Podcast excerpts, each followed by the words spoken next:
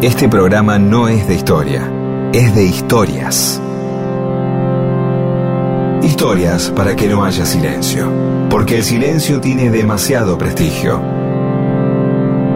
Y solo es bueno para dormir o para cuando no hay nada que decir. Mundo disperso. Historias de la vida y todo lo demás.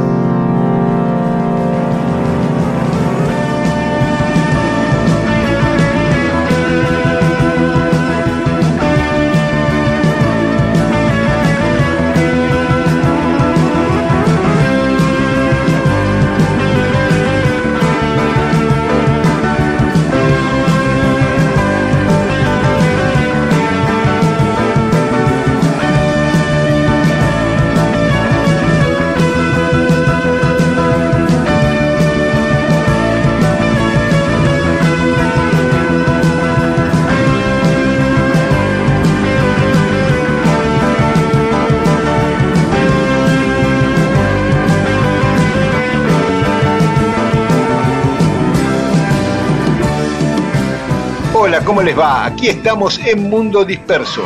Somos Pedro Saborido, Daniel Míguez y están con nosotros como cada domingo Paula Weintraub, Olivia Dayes y Eamon. Hola Pedro. Hola, ¿qué tal? Oh, este es el año 2023. Hay mucho rock para festejar sus 50 años, mucho... Eh, pasó de todo en el 73, ¿no? No, digamos, aparte, ¿no? Digamos, asumió Perón, mil cosas más, pero eh, salió campeón Huracán, pero, pero muchos discos emblemáticos, ¿no? Muchos discos así fuertes que han quedado en la historia. Sí, sí, la otra vez recordábamos Es una nube, no hay duda, de, de Box Day, y ahora se están cumpliendo este fin de semana 50 años de la salida a la venta de Confesiones de Invierno, el segundo disco de Sui Generis. Había sido grabado entre junio y julio del 73 y salió el último fin de semana de agosto. Era del sello Talent, que era un sello que producía Jorge Álvarez para Microfón, y lo presentaron el 9 de septiembre, un 10 días después lo presentaron en el Teatro Ópera, un domingo, un domingo a las 11 de la mañana, como se solían hacer los recitales de rock en aquellos tiempos, domingo 11 de la mañana. ¿Qué hacían? Seguían de largo, era porque, claro, horarios ociosos. Claro. Para poder cobrar barato y y poder después eh, ventilar, eh, no sé qué tendrían, pero habría seguramente, pero es verdad, era toda una costumbre muy rara y debería ser una costumbre interesante, ¿no? Era como, o ibas a, ver carrera de turismo carretera, ¿no? o, claro, un domingo a la mañana son carreras, o escuchar rock, muy raro, muy raro. Sí, en la época de Almendra hacían muchos recitales también los domingos a las 11 de la mañana.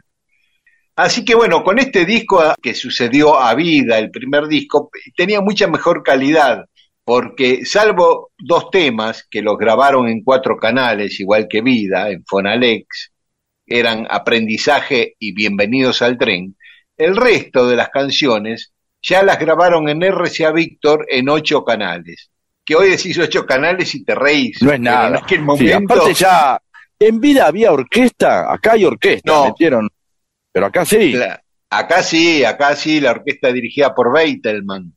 Sí, señor. Y, estaban Mederos tocando el bandoneón, ya había una cosa más, mucho más producida, como les había ido bien en vida, dijeron, bueno, vamos a poner unos mangos a estos chicos para el segundo disco. Sí, y ahí explotaron, porque este fue el disco más fuerte. Sí, totalmente, porque eh, Canción para mi muerte era lo que había quedado de vida así en el público, pero acá metieron un montón de hits, ¿no? Confesiones de invierno, Bienvenidos al tren, Aprendizaje, Mr. Jones. Alto en la torre. Alto en la torre, bueno, fue un de este disco. No, es cuando salió en CD ya a fines de los 80, principios de los 90, eh, le agregaron ah, un no me acordaba eso, en la ignorancia. No, Alto en la Torre había salido en una colección que se llamaba Rock para mis amigos, que era Rock para mis amigos volumen 1, volumen 2, volumen 3. Y ahí estaba, yo conocí Alto en la Torre ahí, en ese disco. Después... Ah, perdón, perdón. Bueno, empiezan todas las ediciones, así no me acordaba. Yo, un disco de esos que uno encontraba, o era de los primeros, el primer disco de rock de alguien podía ser, ¿no? El disco de introducción, o el disco eso donde Sui Generis excede un poco, empieza a exceder un poco el marco del rock nacional de ese momento, que era bastante acotado, chico, y empiezan otros chicos también a escucharlo, ¿no? Eh, yo recuerdo haberlo visto en Herley en muchas casas de, amigos y, era muy fácil ir a la casa de un compañero de la, de la primaria eh, y que la hermana ya lo tuviera y uno lo empezaba a escuchar. Un disco, un disco para, para meterse en el rock. Y, y, metió a muchas chicas en el rock este disco y sus géneros en general. Bueno, justamente eh, no, lo pensé nunca eso, pero es verdad que yo, eh, muchas hermanas de amigos lo tenían, es verdad. Sí, sí había una temática muy, muy, muy dulce, muy tierna, ¿no? Bueno, también los acusaban de blandos por eso, ¿no? Claro. Pero nada, un discazo para volver a escuchar después, claro, García, García hizo tanto después, tanto, que esto parece, pero en realidad tiene una calidad excepcional, digamos, como, como disco. Se, lo puede escuchar encantado, con Mestre, eh, la verdad que es un disco hermoso. Aparte en este disco eh, no salen estrictamente del folk, meten un rock como Mr. Jones, ya se mete en lo que era el rock progresivo también, hay temas con aires tangueros, ¿viste? Es como que expande. Y ya era un cuarteto sui generis para ese entonces. Tenía a Juan Rodríguez en la batería y a Alejandro Pipi Correa en el bajo. Y en el disco además graban Alejandro Medina en el bajo también, Gieco le mete armónica a Bienvenidos al Tren, Mederos en bandoneón, David Lebonga graba unas guitarras eléctricas y bajo también, así que ya participa más gente. Y Juan Gatti es el, hace el diseño y la tapa, ¿no? Y podemos cerrar este recordatorio de Confesiones de Invierno con Raguña las Piedras, que fue una de las canciones más conocidas del disco. Que Nito Mestre decía que cuando Charlie se lo mostró, dijo que no le gustaba. No sé, le falta algo, no me gusta, pero... Después funcionó, parece, funcionó un poco. Suele pasar. Sí, sí, suele pasar, suele pasar. Vamos a escucharlo entonces. Ahí está. Detrás de las paredes que ayer te han levantado, te ruego que respires todavía. Apoyo mis espaldas y espero que me abraces atravesando el muro de mis días. Y las piedras y rasguña las piedras y rasguña las piedras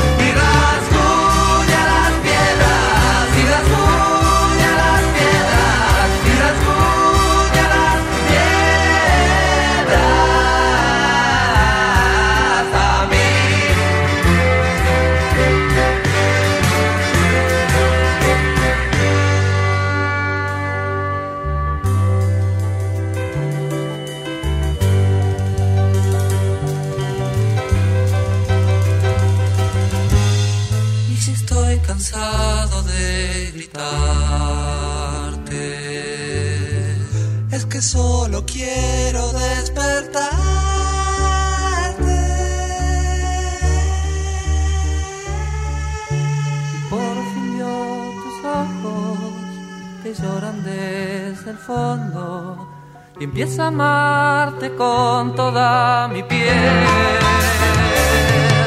Mis ganas abrazarte y me sacan las manos, pero que libres vamos a crecer. Y rasguña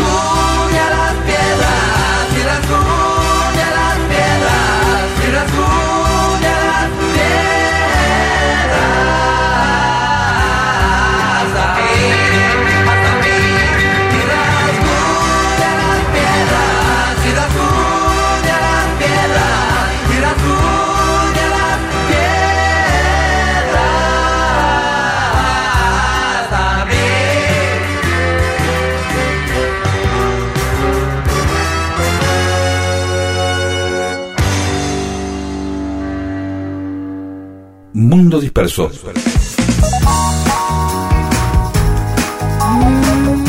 Todo eso que alguna vez sucedió solo para que vos estés escuchándolo ahora. Seguimos en Mundo Disperso. Hace poco tiempo contamos algo sobre los ancestros de Perón y yo me quedé con algunas dudas y conseguí un libro de Ignacio Clopet, un genealogista, historiador, que hizo un trabajo fenomenal Sería como un chusma, un chusma científico a gran escala, ¿no? Claro. Esa cosa que va, ¿este pariente de quién es? Ah, no, este estaba casado con tuvo, ¿no? Pero obviamente con papeles, investigación, horas en revisando archivos y documentos, pero como una especie de chusma a gran escala, por decirlo de alguna manera, ¿no? Sí, sí, sí. Y, y sabes que descubrió una cosa fenomenal, descubrió Ignacio Clopet que Perón y Jorge Luis Borges descienden del mismo tipo. En algún grado No. fueron parientes. Sí, Eso es maravilloso. sí. Descubrió Increíble. sí, que Pedro Pascual Acevedo, que era un tipo muy importante en Santa Fe, un tipo de la colonia, de- del gobierno español, terrateniente, tenía tierras en Santa Fe, en San Nicolás, en Coronda, fue uno de los fundadores, se podría decir, o uno de los impulsores de Rosario, uno de los primeros habitantes de Rosario. Ajá. Más su casa era una de las dos casas de material que había en Rosario, que estaba en la esquina de las actuales calles Córdoba y Buenos Aires, ahí frente a la Plaza 25 de Mayo, frente a la Catedral, la esquina que está en, para los rosarinos, ¿no? La esquina que está en diagonal a, a la plaza, en la esquina de Buenos Aires y Córdoba, que había un edificio de departamentos y en la planta baja un Sí. bar. Estamos, Ahí, sí. ahí era la casa. podemos, de- podemos dar más detalles, ¿no? Si querés, estás entrando en un nivel de zoom, estás en un zoom de detalle Bueno, que nos vamos a olvidar pero- de qué venimos hablando ya directamente. Pero ¿Cuántos que- pi- que tiene ocho pisos, que tiene todo hecho, un canto rodado, decorado.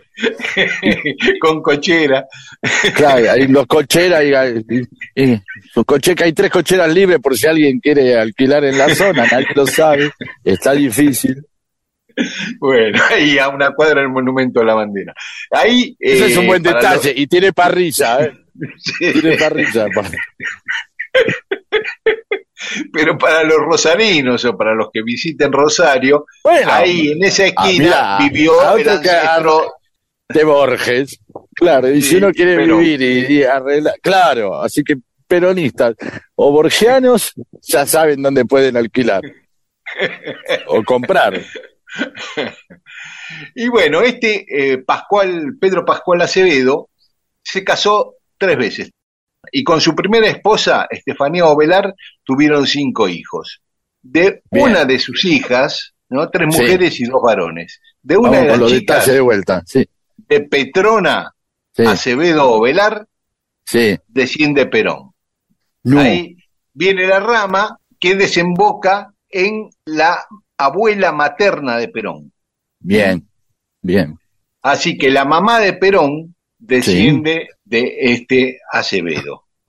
Es más, Estefanía Ovelar, la esposa de Acevedo, la ancestra de Perón, desciende de un adelantado español, de Sanabria, que ya vamos a hablar alguna vez de Sanabria y su esposa Mencia Calderón en Mundo Disperso. Así que por ese lado viene Perón. Y la segunda esposa de Acevedo se llamaba Tomasa Benítez. Y de esa rama desciende Borges por vía de su madre también. Tanto Perón como Borges tienen la ascendencia hacia Acevedo vía materna. Claro, ¿cuántos años, cu- cuántas, cuántas capas tenemos que irnos para atrás? A ver, más o menos, Mirá, no tengo idea. De Perón. Perón ¿Cómo se cuenta desde Acevedo a? Perón, de Acevedo a Perón son ocho generaciones. Y de Acevedo a Borges son cinco generaciones. Eh, aunque prácticamente tenían la misma edad, se llevaban tres años Borges y Perón, Perón era tres años mayor que Borges. Uno era quinta generación, Borges, y Perón octava generación. Yo supongo, ¿sabes qué, cuál es mi hipótesis? Que los que venían por el lado de Borges tenían más guita y vivían más años. O el caso puede ser que la descendencia de Perón se reproducía más joven, por lo cual en el mismo periodo de tiempo que era de Borges, fueron más abuelos y nietos antes que los de Borges. ¿Se entiende esto? Claro, claro. A- a- sí, sí. digamos, se aumenta la frecuencia de nacimientos y de descendencia y de paternazgos y abuelazgos. Espero que se haya entendido. Sí, sí, sí, está muy claro. Sí, sí, sí, cuanto... Pero bueno, no, no se fue muy atrás. No, no, no, no parientes. es tanto. Sí, sí, sí, No, sí. no sé, Entonces- habría que ver cuál sería técnicamente el nombre de ese parentesco. Debe existir, pero no se debe usar. Es que, sí, no sé, el parentesco es como... Borges sería un tío lejano de Perón. Claro, pero viste que lejano es muy... Sí, no, sí, tí- tío segundo, cuarto, quinto, no sé. claro, viste, esos nivel. grados ya son una porquería, no tienen un nombre Sí. propio. Es primo segundo, y ya, uy, pero es abuelo, tío abuelo. El tío Sí. abuelo se entiende, porque es el hermano, Sí. lo- eh, El hermano del Pero- abuelo, claro. pero resulta que no es tío abuelo, parece que en realidad es tío segundo, no sé, o lo que sea, no importa. Sí, tío Está bien, abuelo pero- más claro, sí, bueno. Pero- Eran, eran parientes, Perón y Borges eran parientes. Sí, es más, la mamá de Borges, Todo el quilombo entre ellos es un quilombo familiar, incluso. Acevedo se llamaba la vieja. exacto, Leonor Acevedo, venía derechito, porque venía por el lado de los varones, eh, cuando Acevedo se casó con Tomasa Benítez, tuvieron un hijo que se llamaba Jerónimo Acevedo, y de ahí viene la mamá de Borges. Bien, derecho, está claro. Está claro. Derechito. Entre paréntesis, la mamá de Borges, eh, uno de sus abuelos era primo hermano de Rosas, como para complicarle más la vida a Borges. Uy, pobre el chabón, ¿no? Pero bueno, Sí, éramos pocos, era una gran, una, una Springfield Argentina. Sí, sí, era un Borges, poco. Perón, claro. Rosas, todo de la misma banda.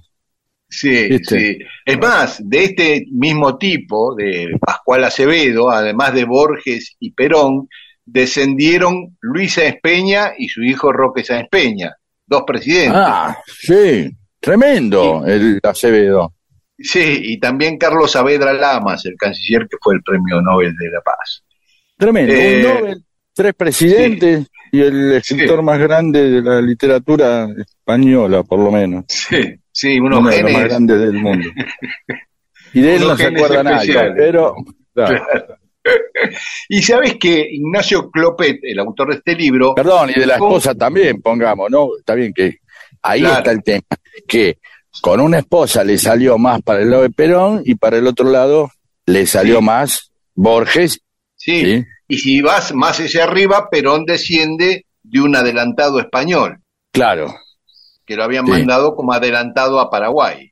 está muy bien, está muy bien. Eh, y mm, sabes que Clopet tiene la hipótesis de que Borges tenía el dato o algo sabía de esto Y se hacía bien el pelotudo. y se hacía el pelotudo, porque una Claro. vez eh, su- el sobrino de Borges, Miguel de Torre Borges, empezó a, a trabajar sobre el árbol genealógico de la familia, a ver hasta dónde llegaba. Hijo y Borges le dijo, sí, Sí. y Borges le dijo, no sigan moviendo el árbol genealógico y no vaya a ser que nos caiga que somos parientes de Perón. O sea que sabía, Claro, claro. sabía, viejo Sí, zorro. sí, sí, sí, sí, sí, sí. Se lo Este- confirmaste, tío, le dijo el otro. Ya está, listo. Así es. Así que hoy esta historia es ideal para asados, reuniones, es para que queden bien, ¿no? Copen la parada con esta historia. Y se arranca diciendo, ¿sabes que Perón y Borges eran parientes? Y después anótense o memoricen más o menos todo lo que acaba de decir Daniel Míguez. Darle la espalda al sol, Mundo disperso. treparme ¿O acaso también se paga? ¿O acaso también se paga? Dormir fuera de estación. Rezar a quien yo más quiera. ¿O acaso también se paga? ¿O acaso también se paga? pedirle a mi corazón que no se detenga ahora. ¿O acaso también se paga? ¿O acaso también se paga?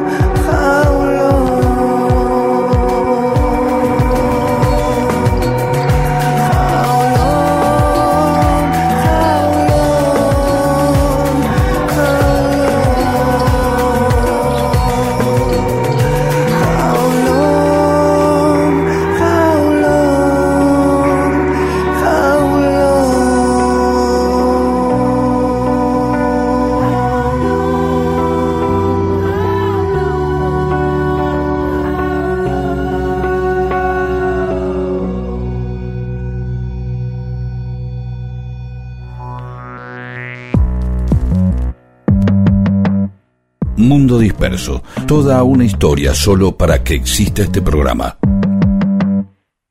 Mundo Disperso.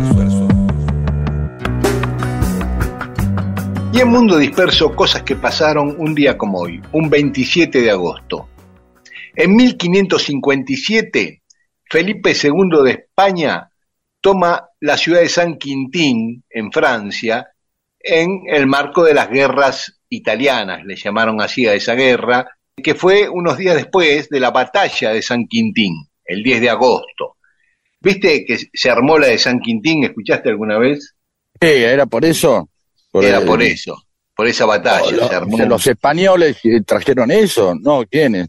Sí, claro, es un dicho español. Se armó la de San Quintín, que es Ah. esa batalla entre españoles y franceses en San Quintín, que es una ciudad francesa. Bien. Porque Francia había invadido Italia con el guiño del Papa y le había tomado Milán y Nápoles España, que eran ciudades españolas en ese momento. Mira vos. Y, sí. y entonces España reaccionó invadiendo Francia y ahí en San Quintín fue una batalla muy cruenta, hubo 12.000 muertos de- entre los soldados franceses. Claro. Y- Qué increíble Italia, ¿no? Que pasó, obviamente, sede del imperio romano, gigantesco, qué sé yo, y de pronto eh, les costó tanto, después se convirtieron, fue al revés, se empezaron así co- como a dividir y a dividir como troscos o peronistas, ¿no? También, ¿no? Vamos a decir. No, y a dividir, a dividir, a dividir, y de pronto ni siquiera Italia, era como pequeños reinos, minúsculos Sí. todos, ¿o no? Todos minúsculos, había, sí, casi 20 reinos, qué sé yo, sí, sí. Claro, una- en barrios Y- eran. y muchos repartidos en otro, eh, pertenecientes a otros países, como Sicilia eh, y Nápoles pertenecieron mucho tiempo a España, también después eh, Venecia a- y otros más a Francia, muchas ciudades del norte a Alemania y a Austria. Ah, Sí, sí. mira, vos, bueno, todavía algo les queda, ¿no? Viven medio divididos el norte y el sur. Sí, sí, sí, sí. Pero bueno, Sí. bueno, sigamos, Pero fue una unificación muy tardía, ¿no? En 1871 recién. Por eso, tremendo. Bueno, sí. Este, bueno, y Felipe II, por este triunfo, para celebrar la victoria, mandó construir el monasterio de San Lorenzo del Escorial. El famoso El Escorial lo construyó por esta victoria. Y No le veo a San- relación. Viste que a veces hicieron el arco de triunfo por una batalla. Digo, bueno. vamos a encerrar eh, curas, ¿qué? No, no, es, hizo- ¿Cómo, vamos a festejar? Encerrando curas y monjas. hagamos un, un edificio monumental como es el Escorial, porque la batalla fue el día de San Lorenzo, entonces le ponemos San Lorenzo del Escorial. Bueno, no entiendo la relación igual, pero bueno. No, bueno, para fe- eh, muchas veces, qué sé yo, en Italia, en el Imperio Romano se construían edificios o, o monumentos para celebrar No, no, yo victorias. pensé que era, era al revés, que una vez construido el edificio, se, bueno, vamos a ponerle nombre Copa Libertadores de América, Chacabuco, qué sé yo. No, no, no, ay, ganamos la Copa Libertadores, vamos a hacer un estadio. Es al revés, digo, la lógica, tenemos un estadio, ¿cómo le ponemos? Ponerle Bochini, ponerle Copa Libertadores. Ah, tuvimos a Bochini, hagamos un Perdón, ¿eh? Digo, me, Sí, me sí, llama la atención, no estoy con esto cuestionándolo, no sabía que los tipos dijeron, para celebrar esto vamos a hacer un edificio también como, como, una, como una muestra también de, de poderío y grandeza, ¿no? Exactamente. Esa, esa Y de paso armamos un monasterio, algo, algún ministerio, un palacio de verano, lo que sea. Claro, sí, sí, sí, esa era la intención, mostrar la grandeza.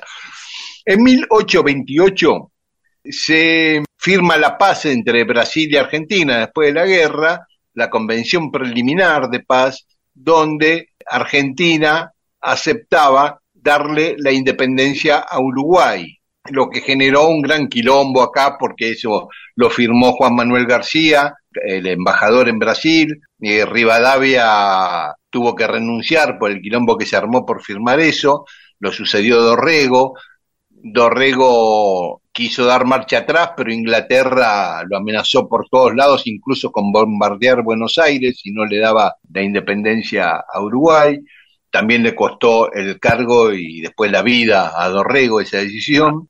Pero bueno, fue, como bien decía el embajador de Inglaterra acá en el Río de la Plata, John Ponsonby, el Lord Ponsonby, que decía que los intereses y la seguridad del comercio británico serían grandemente aumentados si la banda oriental que contiene la llave del Plata y de Sudamérica era independiente, ¿no? Debemos perpetuar una división geográfica entre Brasil y, y las Provincias Unidas, lo que es Argentina, que beneficia a Inglaterra, decía Ponsonby, sin andar haciendo eufemismos. Pero viste que hay algo, ahí tenemos que charlar un poco en, nuestro, en nuestra sección, algún día vamos a hablar de la diferencia, ¿qué, cuál, qué festejan los, los uruguayos. Voy a hablar con los uruguayos, ¿qué les pasa con esto? Que no festejan siempre el Día de la Independencia, sino que festejan, el, sus festejos pasan por otro lado, sus fechas. No, es el 18 de julio, el Día de la Constitución, en 1830, y también, ¿sabes que festejan como Día de la Independencia? La independencia de Brasil y volver a incorporarse a las provincias unidas del Río de la Plata, que uh, pasó uh, en 1825. ¿Entendés? Bueno, es una sección aparte, para, hagámoslo para el programa que viene. Programa que viene. Yo antes hablo con tres uruguayos para por las dudas, a ver qué sienten y traigo información. Exacto, mejor. Hablo con Fabiana Segovia y un par más, ¿de acuerdo? Dale. Hacemos un alto y después seguimos contando algunas otras cosas que ocurrieron un día como hoy. Los faros encandilan en la curva, los muros fríos como tumbas. Esta noche no entiendo lo que pasa en mí. Pasos se marcan en la arena, las horas cubren su dilema. Esta noche no comprendo lo que hay en mí. Tantas veces cantado el viento, viento, viento, viento se levanta.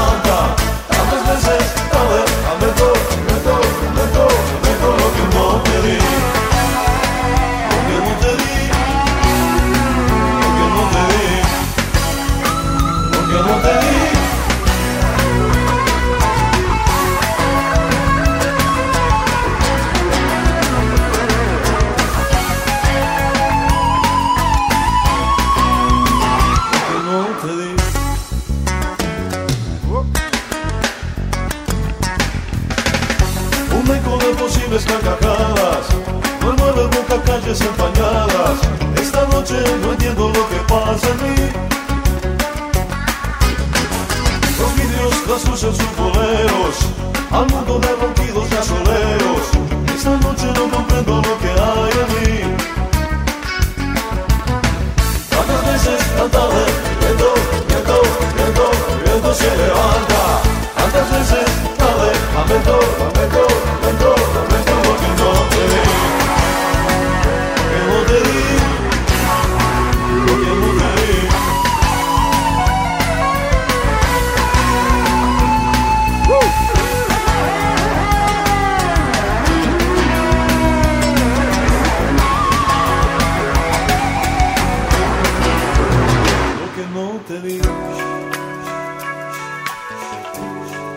Una conversación que iniciarás con alguien va a mejorar tu vida, va a suceder pronto.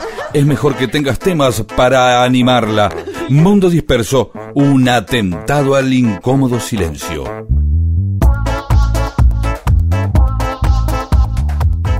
Y en Mundo Disperso tenemos mensajes de los oyentes que nos escribieron a Facebook, a Mundo Disperso, y a Twitter y a Instagram a arroba Mundo Disperso AM. Eduardo el, fagote, el fagotista, sí, ah, toca el fagot, de Ringelet, el fagot en Ringelet. Le mando unas fotos que he recopilado en mis viajes con algunos lugares con el apellido Perón. Un albergue en Venecia, una panadería en Hungría, un hotel en Marsella. Y parece que en serbocroata, en serbocroata, Perón significa andén, ¿eh?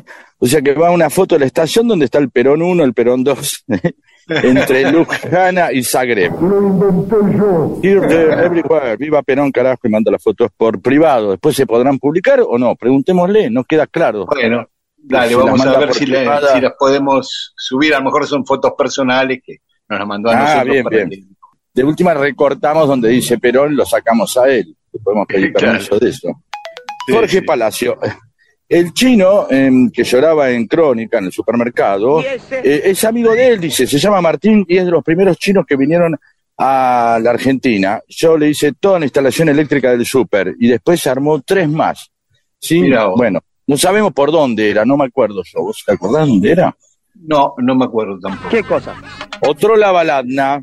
Hablaron de Osvaldo Miranda y recuerda a él que se lo cruzó en 1981 y que no le interesa a nadie. A nosotros sí nos interesa. Historias que no le interesan a nadie. Es, es el capítulo este, donde Osvaldo Miranda se cruza con Otrolt. Y em, sobre las sobre carruseles y calecitas, en Rosario dice, tenemos el loco de la calecita de Baglietto y el carrusel de la vieja idiotez del grupo Pablo el Enterrador.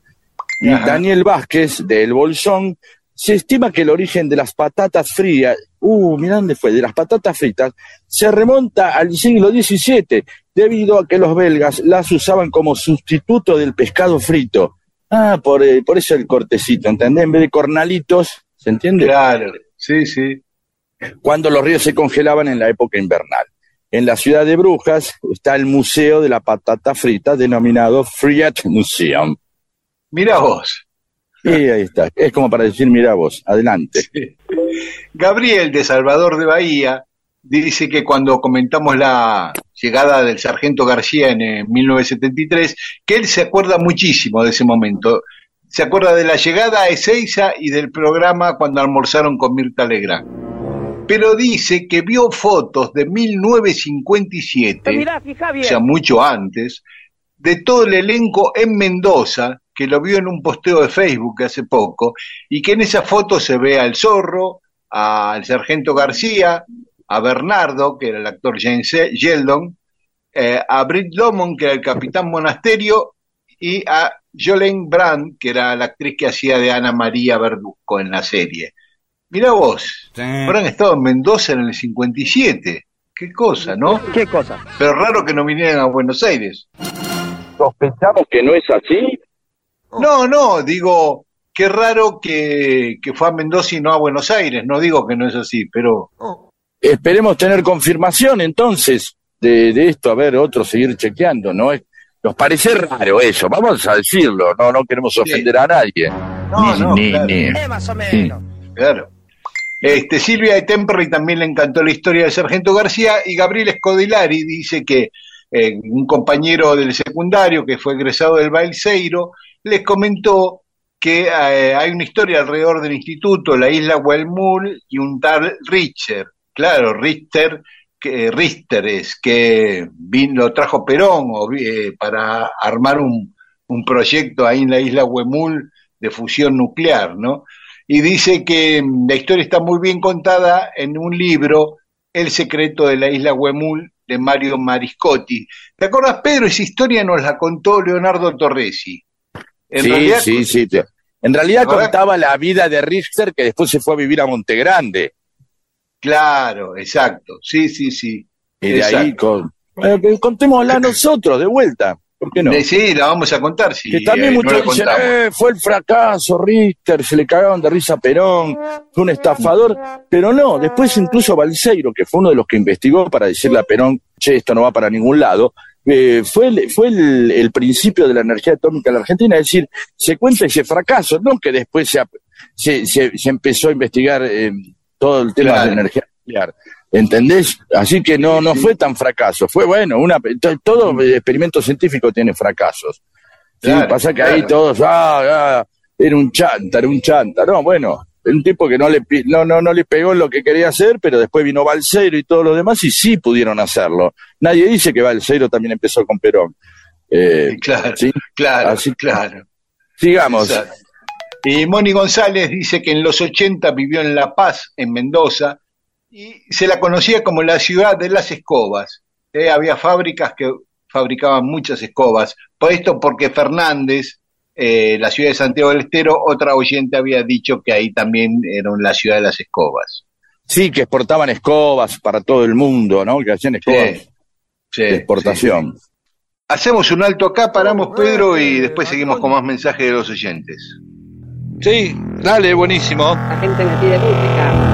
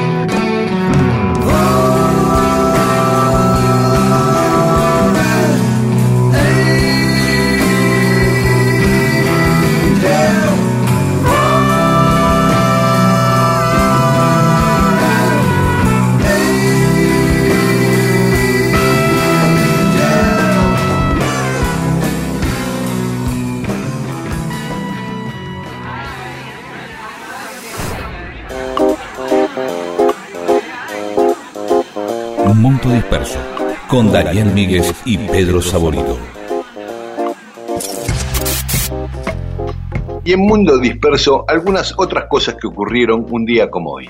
En 1883, en Indonesia, se produce una erupción del volcán Krakatoa, famoso volcán, pero que produjo el ruido más fuerte que se recuerda en la historia de la humanidad. ¿Cómo saben que fue el ruido más grande? Perdón, hoy estoy un poco tenso. No, bueno, no, no Se había escuchó de registros tan- lejos. Se escuchó hasta 4.800 kilómetros, casi Uy. 5.000 kilómetros.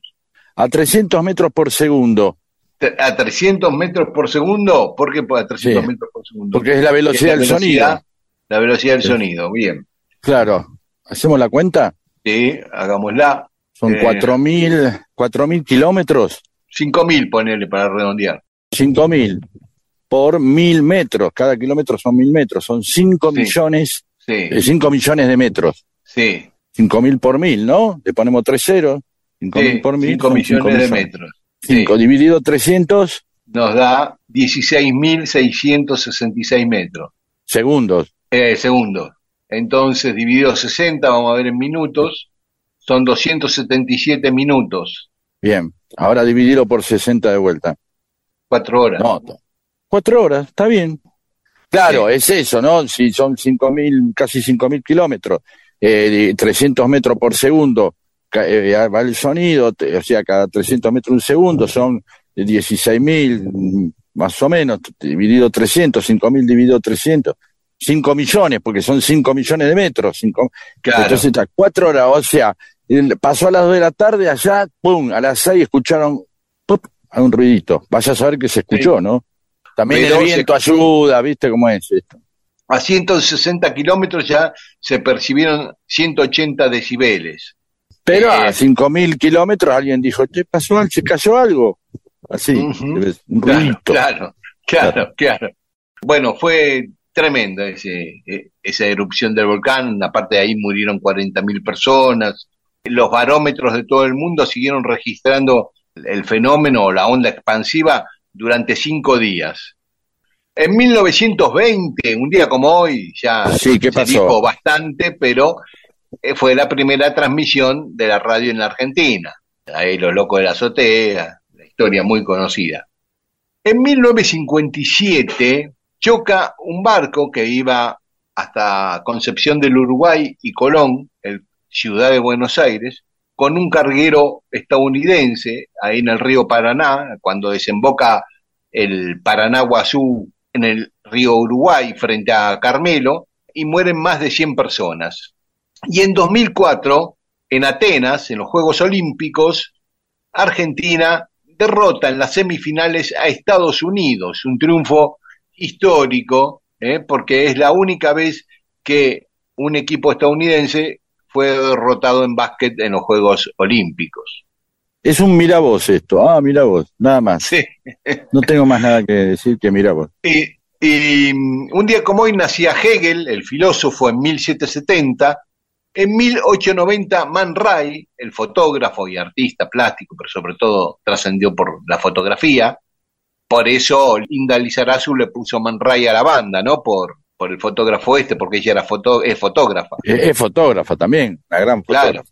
claro. Que debe estar escuchando el programa. Y si no, Ah, se lo vamos a hacer saber. sí. Sí. En 1919 nacía Paco Yamandreu, el modista, diseñador, amigo de Vita y, y diseñador de los trajes de Vita. Y dos futbolistas están cumpliendo años. Carlos Beglio, el Toti Beglio, jugador de Deportivo Español, San Lorenzo y Boca. Y René Higuita, el arquero colombiano que, como vos contaste una vez, hacía esa pirueta para El atajar- escorpión, el escorpión. El escorpión. Colguemos el escorpión en la página.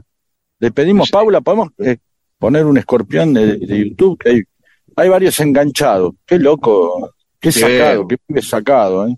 Qué bueno verlo hacer ese y que no sea arquero de tu equipo. Claro. Ni tampoco, y tampoco de tu país, porque entonces ya no tenés que, uy, juega. Imagínate, porque si sale bien, el tipo que eh, es medio una humillación ahí, ¿o no? Hay un poquito de soberbia y humillación. Claro, porque era haciendo la vertical, o sea, ponía la- las manos en el piso y con las piernas No, le un pegaba loco. la pelota. Hay que ver si alguna vez le pifió Y o si el tipo le eso, decía, sí. "Ay, mira, cuando voy 3 a 0 sí la hago. Vamos Claro. 2 a 1 abajo, no. Claro. No, a ver, el tipo dice, bueno, hoy sí la hago, estamos bien.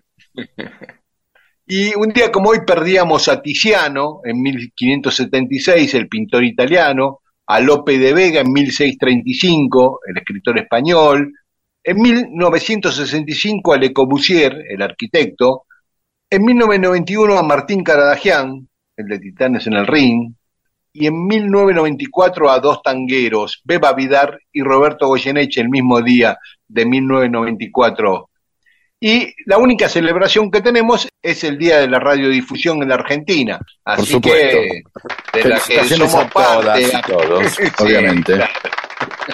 Nos felicitamos mutuamente. Bueno, me gustaría que la semana que viene hagamos la efeméride, que un oyente, uno o dos nos mande, vamos a elegir la efeméride que era importante y nosotros no mencionamos.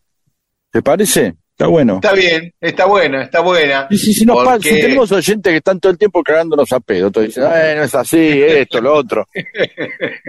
Así que les doy otra oportunidad también para que ejerzan el placer de corregir a otros. Está muy bien. Ah, y vamos más adelante en el programa como un Sí. apartado, una efeméride especial, varias cosas que le pasaron a los Beatles en distintos 27 de agosto de, de años consecutivos. Uy, Siempre le qué pasó raro algo. eso. ¿Viste? Después lo contamos. Dale.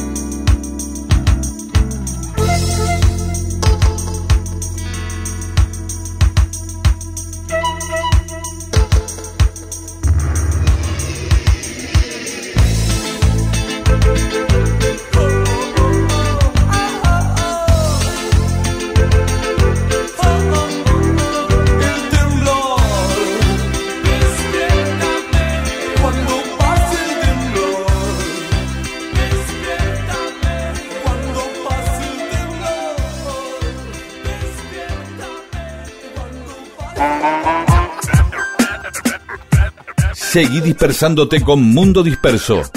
Miles de historias que no le importan a nadie. O sí, con Daniel Víguez y Pedro Saborido.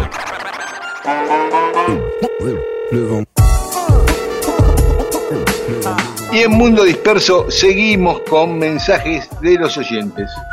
Carlos Donnarumma, el sifón bastardo eh, es el que no concuerda el botellón de vidrio con el cabezal. Eso le dice, ahí está.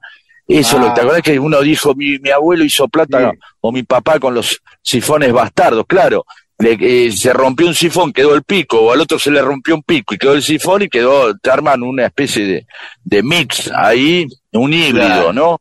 Y le dicen, Claro, mira, claro. eh, que puede ser un héroe de historieta, ¿no? El sifón bastardo. Eh, es como... Pero che, siempre tenemos una respuesta a la pregunta más difícil que pensamos que, que pensamos que la respuesta a la más difícil siempre aparece un oyente contestándola.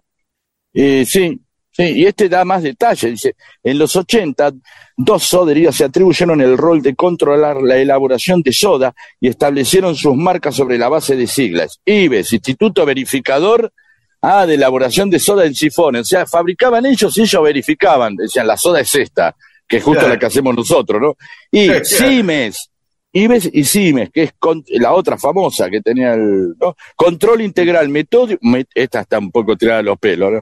Control integral, metódico y específico de la soda. Es como obsesivo casi, ¿no?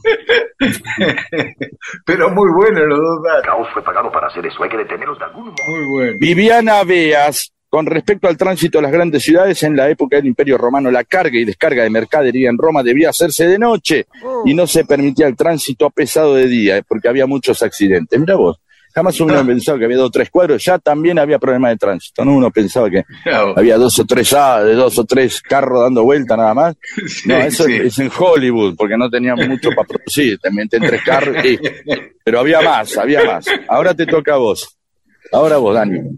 Charlie Alonso dice, es meritoria la actitud de Eustaquio de reconocer sus errores de datas y otros y tomar a bien que lo corrijan cuando es necesario. Eustaquio, porque Pedro está confundido creyendo que se llama Pedro, pero se llama Eustaquio. Dice.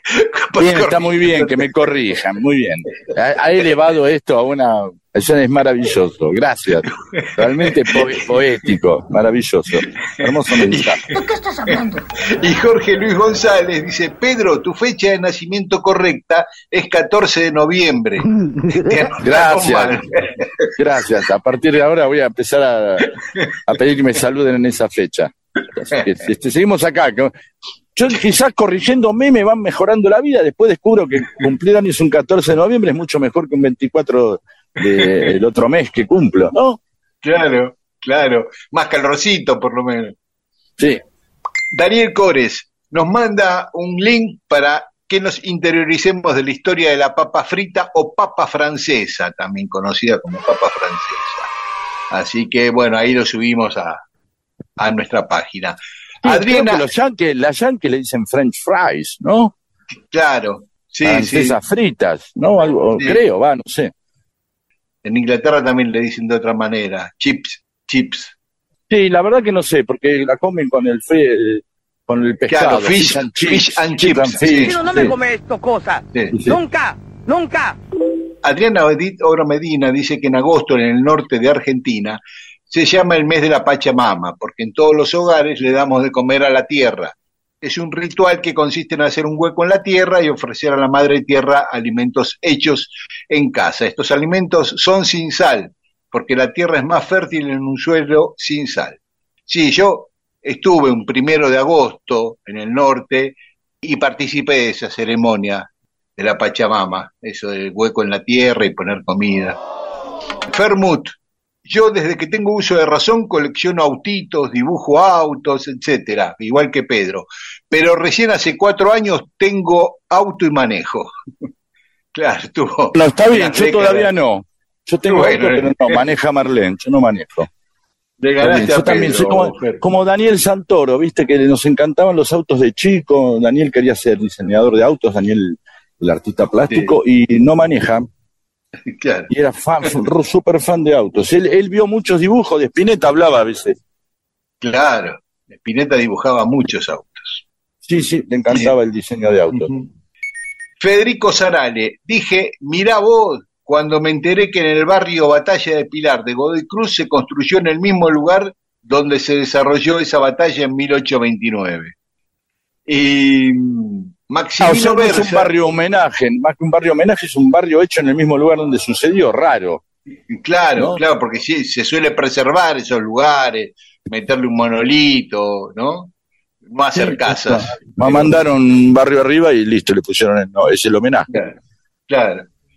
Y Maximino Versa dice, estuve tratando de averiguar sobre la perra laica, la astronauta rusa, y grande fue mi sorpresa al enterarme que la Argentina en la década del 60 mandó al espacio al mono Juan, al ratón Belisario y a la rata Dalila, y que los tres animales regresaron vivos. ¿En qué? Vamos a ¿De verdad?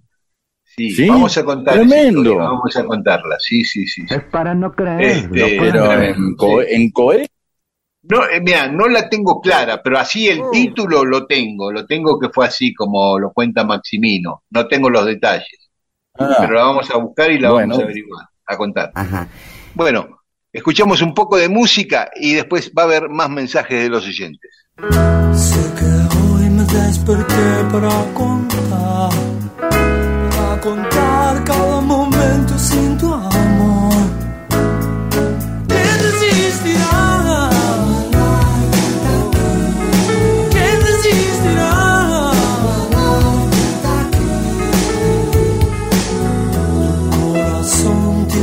Por vecina. Estás haciendo una cazuela de mí. Quiero la mitad de tu astral quiero la mitad de tu astral. Porque las cosas siguen así.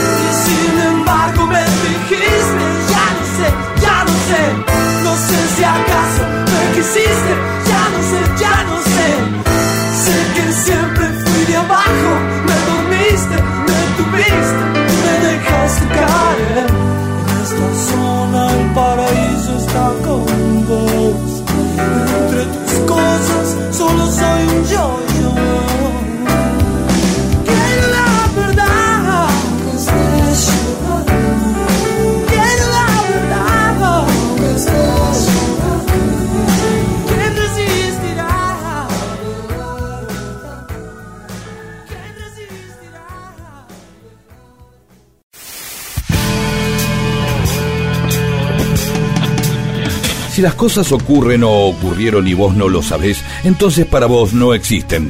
Dale existencia a la historia escuchándola. Mundo disperso, eso que existe cuando vos lo escuchás.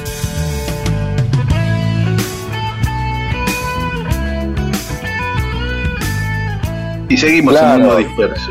Sí, por supuesto que seguimos en mundo disperso. Eh, Sabés que Ernesto Mariotti, músico, oyente del programa, que tiene una banda sabe mucho de los Beatles, me preparó una anécdota para que, pero justo la teníamos preparada para hoy, pero pasa otra cosa, que hoy 27 de agosto es como una fecha especial en los Beatles. Es más, no es una fecha especial, es como muchas fechas especiales. Es, ¿Cómo es que me, me contaste? Los 27 de agosto algo siempre le pasó a los Beatles. Claro, en cinco años consecutivos, 1964, 65, 66, 67 y 68. Siempre le pasó algo. De mayor importancia, de menor importancia, trágico, alegre, pero siempre le pasó algo. La primera, el 27 de agosto de 1964, hicieron la gira grande, su primera gira grande por Estados Unidos. Habían hecho una cortita en febrero cuando fueron a tocar al show de Ed Sullivan y tocaron en el Carnegie Hall. Pero la segunda gira fue de más de un mes, dieron 31 conciertos y el 27 de agosto tocaron en Cincinnati. Y antes del concierto hubo una conferencia de prensa donde fueron bastante chicaneados por los periodistas. Y, por ejemplo, una de las preguntas era criticando a los jóvenes que iban a gritar a los recitales y que no se escuchaba la música. Entonces Paul irónicamente le contesta, no, bueno, los chicos pagan para ir a, a gritar a los conciertos, si ya tienen los discos en su casa para escuchar las canciones. Es una conferencia famosa porque ya hay cierta animadversión, ¿no? Digamos, ya eh, el, el- el suceso de ellos empieza a prolongarse y empieza a ser preocupante. Generalmente, muchas veces, estas bandas, sobre todo el rock británico, aunque te parezca mentira, más que el estadounidense, crean un sistema de descarte. Cuando a los Beatles le proponen hacer Anochecer de un día agitado, a Hard Day's Night, sí, y lo llaman, llaman al guion, eh, llaman a, a Richard Lester como director, ya vamos a hablar del guionista otro día, muy interesante, le dicen, por favor, que diseñen un sistema de producción rápido porque tenían que estrenar la película lo antes posible porque no sabían si llegaban al verano siguiente. Claro. Es decir, no estaban pensando que los Beatles iban a durar mucho, hay que hacer la película ya, porque no sabemos Claro. si estos pibes duran. Y Claro. los Beatles empiezan a imponerse, empiezan a durar y ahí empieza algo que es, bueno, vamos a ver cómo, eh, que eh, esa, esa conferencia de alguna manera es la previa de la que después eh, va a ser una de las eh, con- peores conferencias de los Beatles, que es aquella en donde Lennon comenta de alguna manera sarcásticamente que eh, son más famosos que Jesús. Sí. Bueno, es el mismo tipo de conferencia, apretado, los periodistas preguntándole tratando de hacerlos caer en algún lugar, porque eran ídolos de los jóvenes, pero también eran famosos en todo el mundo. Y los que no los consumían, sí, los adultos, los querían ver caer. Claro. Bueno, eh, esa respuesta de, de John provocó manifestaciones, quema de Por discos, eso, ¿te acuerdas? exactamente. Bueno, vamos a otro 27 de Bueno. agosto, a ver. Al año siguiente, 1965, un 27 de agosto, conocen a Elvis Presley. Van a la casa de él en Bel Air, ahí en Hollywood. Llegan a las 11 de la noche. Elvis los está esperando en el umbral de la puerta de su casa. Los hace pasar por un enorme hall que estaba todo alumbrado con luces rojas y azules y un televisor gigante encendido pero sin sonido. Bueno, se sientan y nadie decía nada. Entonces Elvis les dice, si ustedes van a sentarse para mirarme fijo toda la noche, mejor me voy a acostar.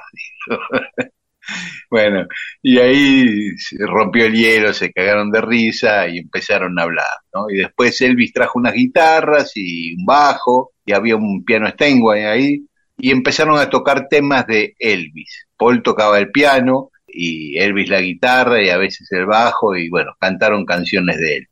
Obviamente que eran ídolos, era ídolo de, de ellos, ¿no? De ellos. Sí, Ahí se sí. queda. Y eran siempre una referencia, una referencia tal que Lennon siempre en algún momento confesó, sobre todo eh, eh, los finales de los Beatles, que él iba a terminar siendo más famoso que Elvis. Mira, lo comentaba, sí, sí, lo comentaba. Incluso eh, mu- muchos presagiaban eh, de alguna manera algo, algo como tremendo con Lennon a partir de, de este comentario, como que él iba a terminar siendo más famoso que, bueno, terminó siendo más famoso que Elvis, seguro, ¿no? claro, claro. sin duda. Y otra, otra cosa que sucedió en la charla fue que Elvis comentó que él sus películas las filmaba en cuatro semanas, lo que los asombró a los Beatles porque ellos pensaban que habían grabado, habían filmado su película en seis semanas y le había parecido un ritmo infernal, enloquecido, y el otro la filmaba en, cuatro. Sí, que aparte hizo cinco mil películas Elvis, ¿eh? Eh, Claro, nunca trascendieron tanto, eh, eran más de, eran más quizás esas que decimos más descartables, ¿no? Como Sí. comentábamos de Anochecer en un día agitado, ¿no? No han quedado mucho en el recuerdo las películas de Elvis. Creo No. yo, ¿eh? Por ahí aparece No, un fanático de mí me- Elvis, un, claro. un fan de Elvis y me dice, estás loco, pero Y bueno, los despidió, le dijo, si alguna vez vienen a Tennessee, vengan a visitarme a Memphis. Y bueno, se subieron a la limusina, se fueron, y John, que iba en el asiento de adelante, se da vuelta y le pregunta a los demás, ¿dónde estaba Elvis? Dice, se pareció más a una reunión con Hamperdin. Hamperdin era un cantante de baladas, comercial, ¿viste? Sí, sí, sí, sí, Parecía como que se fueron un poquito defraudados los Beatles, ¿no? claro. Encontraron a un rockero. Claro. Y otra cosa que comentaban que Elvis tenía en la casa viviendo con él a 10 asistentes con sus esposas, ¿no? 20 personas para asistirlo ahí. Y, y los Beatles decían, nosotros vamos con tres asistentes de gira, tres para los cuatro, él tiene 20 para claro. él solo. Y se fueron con regalos, cada uno se llevó un juego completo de los discos de Elvis y unas fundas de pistolas bañadas en oro y, y una lámpara con forma de vagón de tren. Qué Al raro, año ¿no? siguiente, sí, viste qué regalos raros. Al año siguiente, el 27 de agosto del 66, también en Beverly Hills, son visitados por los Beach Boys, ah, en la casa donde estaban parando los Beatles. Y no se sabe mucho de esa reunión, pero bueno, fueron los Beach Boys, que también era una banda que los Beatles respetaban, ¿no? De hecho, años después, siempre se dijo que Sgt. Pepper es algo que idea o que se propone Paul McCartney después de escuchar eh. Pet Sounds. Sí, dijo, uy, estos pibes hicieron esta bestialidad, vamos a tener que, ¿qué hacemos nosotros, no? Al año siguiente, el 27 de agosto de 1967, mientras los cuatro Beatles estaban en Gales con el Maharishi, que había ido a Gales y ellos fueron a conocerlo, se enteran de que acababa de morir Brian Epstein, su manager. Ah, yo pensé que eso les pasaba en la India, perdón, ¿eh? Pensé que se habían No. enterado en la India. No, estaban en Gales atendió el teléfono la novia de Paul de ese momento, Jane Asher, y fue ella quien les dio la noticia y bueno, quedaron tremendamente impactados, ¿no? Cuenta John que le dijeron al Maharishi que acababa de morir Epstein y él le dijo, bueno, olvídenlo, sean felices, como idiotas, en familia, sonrían. Eso fue lo que nos dijo Maharishi y eso hicimos, dice Lennon. Yo sabía que a partir de ahí estábamos en problemas. Nosotros solo sabíamos tocar, así que estaba asustado, la habíamos jodido. Y, bueno, después elogia mucho a Brian, se alegra de haber tenido una relación tan estrecha. Dice, porque a mí me gusta trabajar con amigos, no con extraños. El- y por último, una tontera, el 27 de agosto de 1968, Paul va a Liverpool a visitar a su familia y aprovecha para ir a ver al equipo del cual es hincha de fútbol en el clásico de Liverpool. Él es hincha del Everton y va a ver Everton-Liverpool a la cancha del Everton. Y el partido salió 0 a 0, se habrá aburrido. Eh, Una de las veces que fue Paul a ver el clásico Everton-Liverpool. Esos fueron cinco 27 de agosto consecutivos de los Beatles. Mundo disperso. Todo lo que sucedió en la historia solo para que vos te entretengas un domingo a la mañana.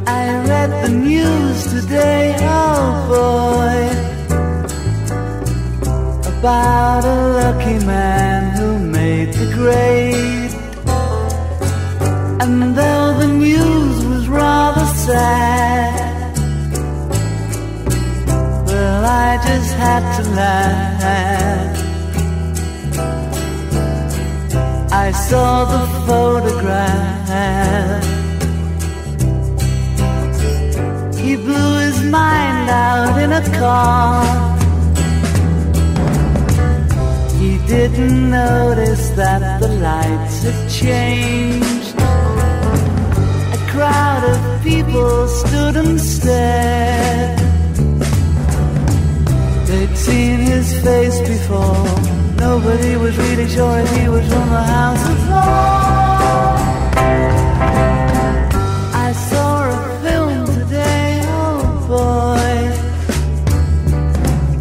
The English army just won the war. The crowd of people turned away. But I just had to look, having read the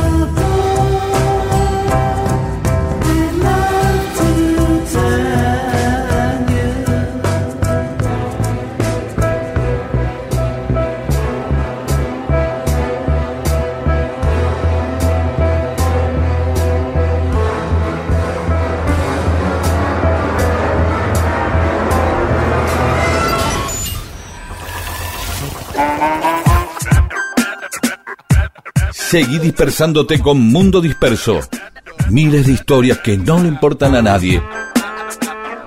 O sí, con Daniel Víguez y Pedro Saborido.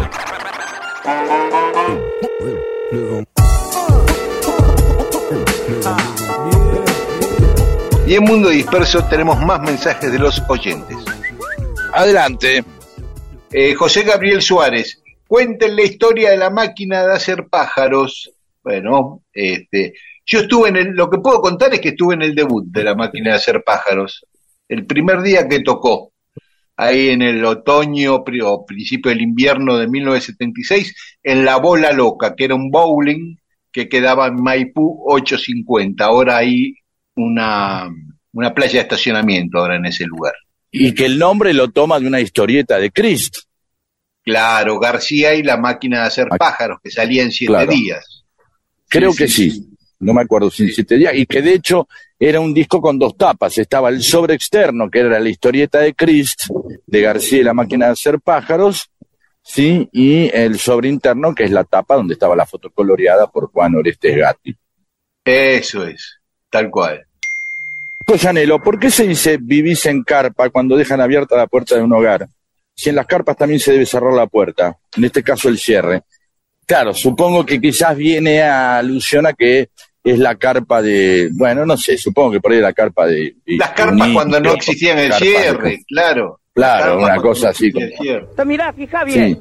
pero es verdad, es verdad. Es más, siempre si, la carpa es más exigente, la carpa del campo es más exigente, pues cerrar, es más, es mucho más lío cerrar la carpa, a veces no, el cierre tira para abajo y no agarra, se destraba el cierre, hay que sacarse los zapatos para entrar a buscar algo, es un lío, la verdad. Salvo esas carpas estructurales que son como casas gigantescas, ¿no?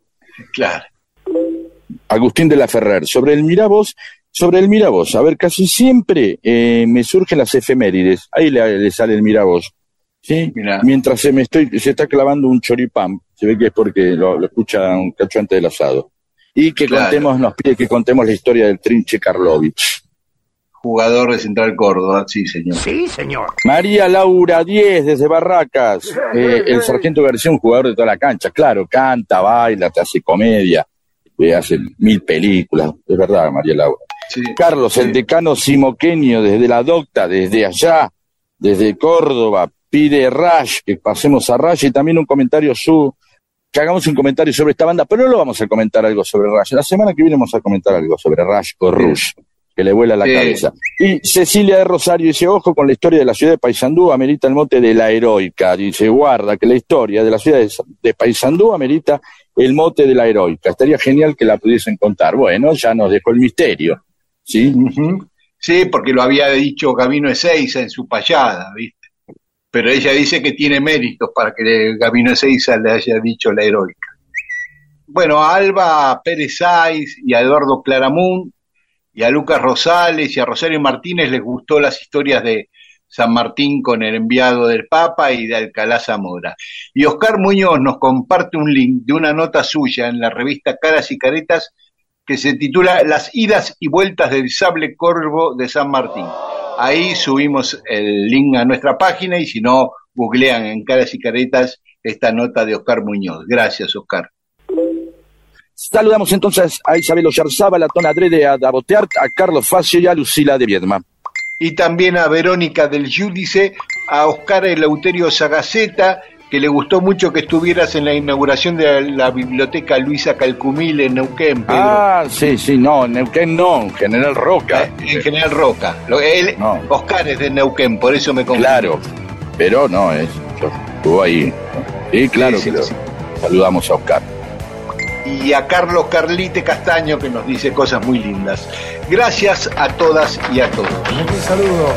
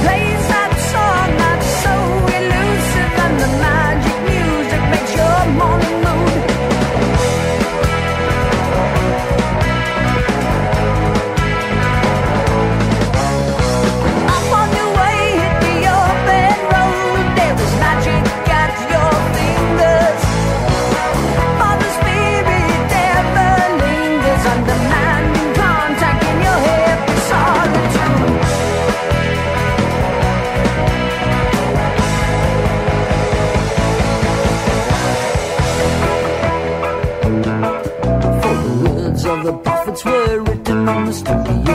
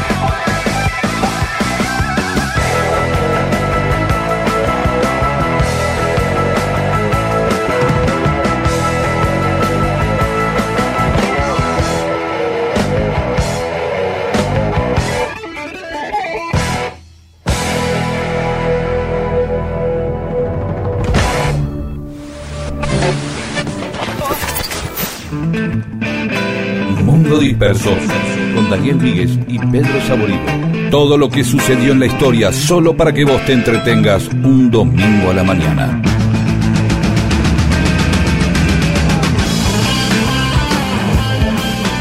Y se nos acaba Mundo Disperso.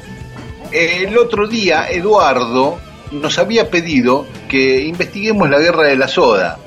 Vos le pediste, Pedro, que tire algún dato más si lo tenía. Y nos mandó recortes de diarios que hacían referencia a eso. Diarios de La Plata.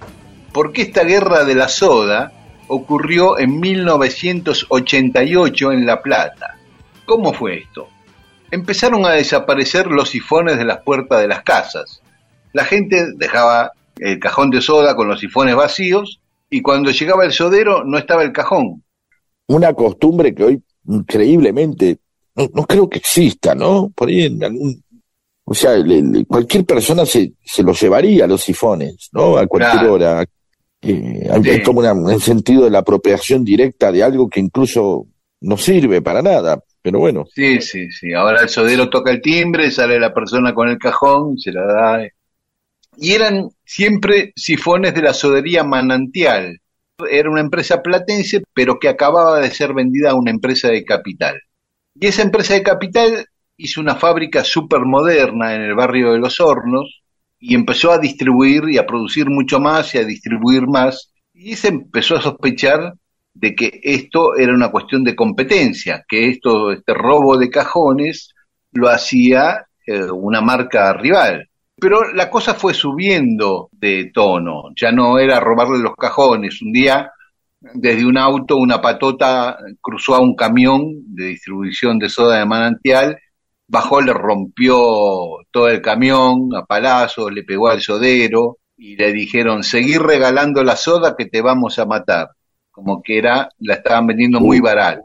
Y además parece que había tomado nuevos barrios donde ya había otras marcas repartiendo.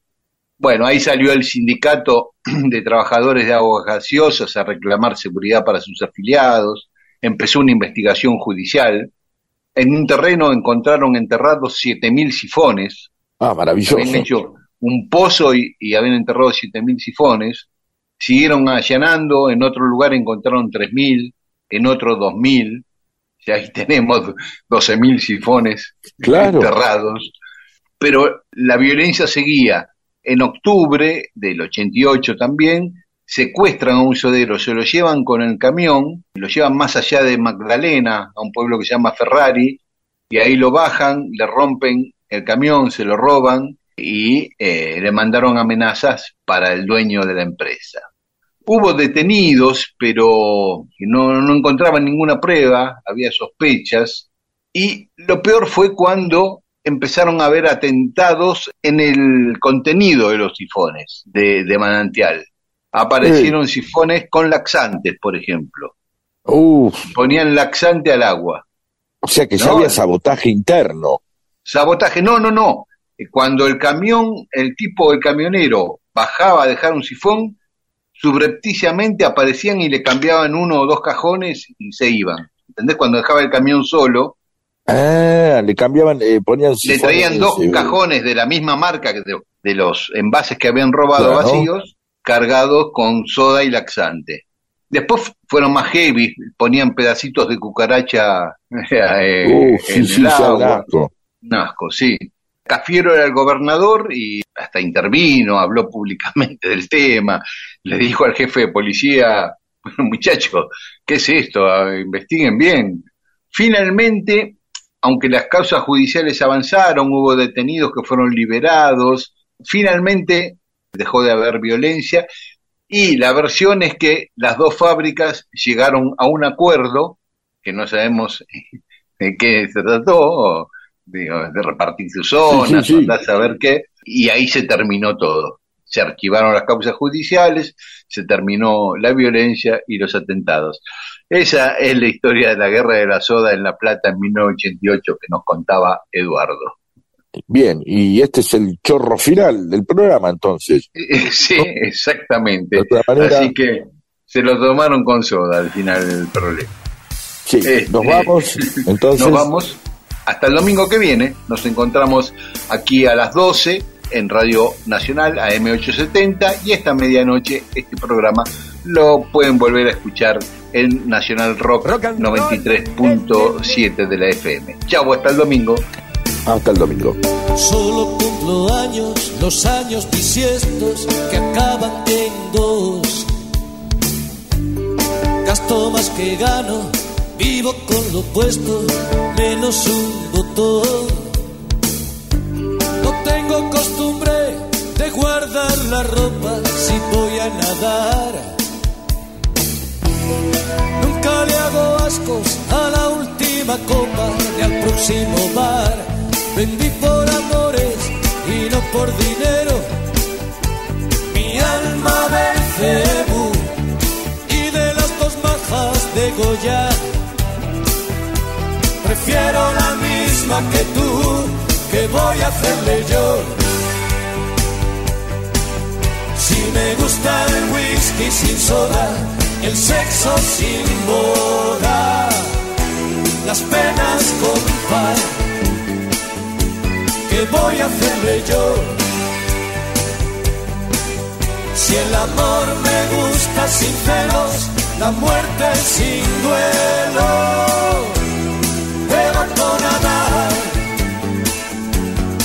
Eva con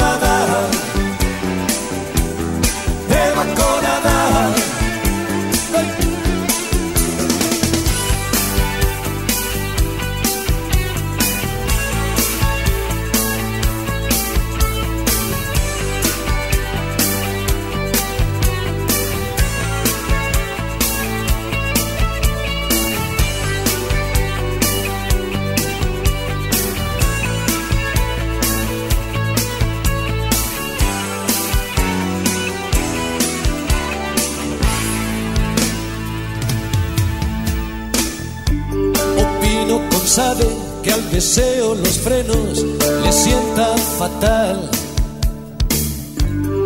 Nunca entiendo el móvil del crimen a menos que sea pasional. Si estrena algún email, si rompe algún plato en mi mocedad.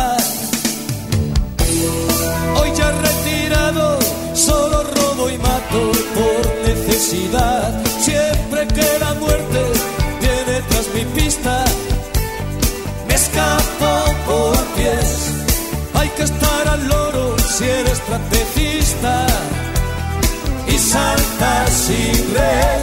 ¿Qué voy a hacerle yo? Si me gusta el whisky sin soda, el sexo sin boda, las penas con par, ¿qué voy a hacerle yo? Si el amor me gusta sin celos, la muerte sin duelo,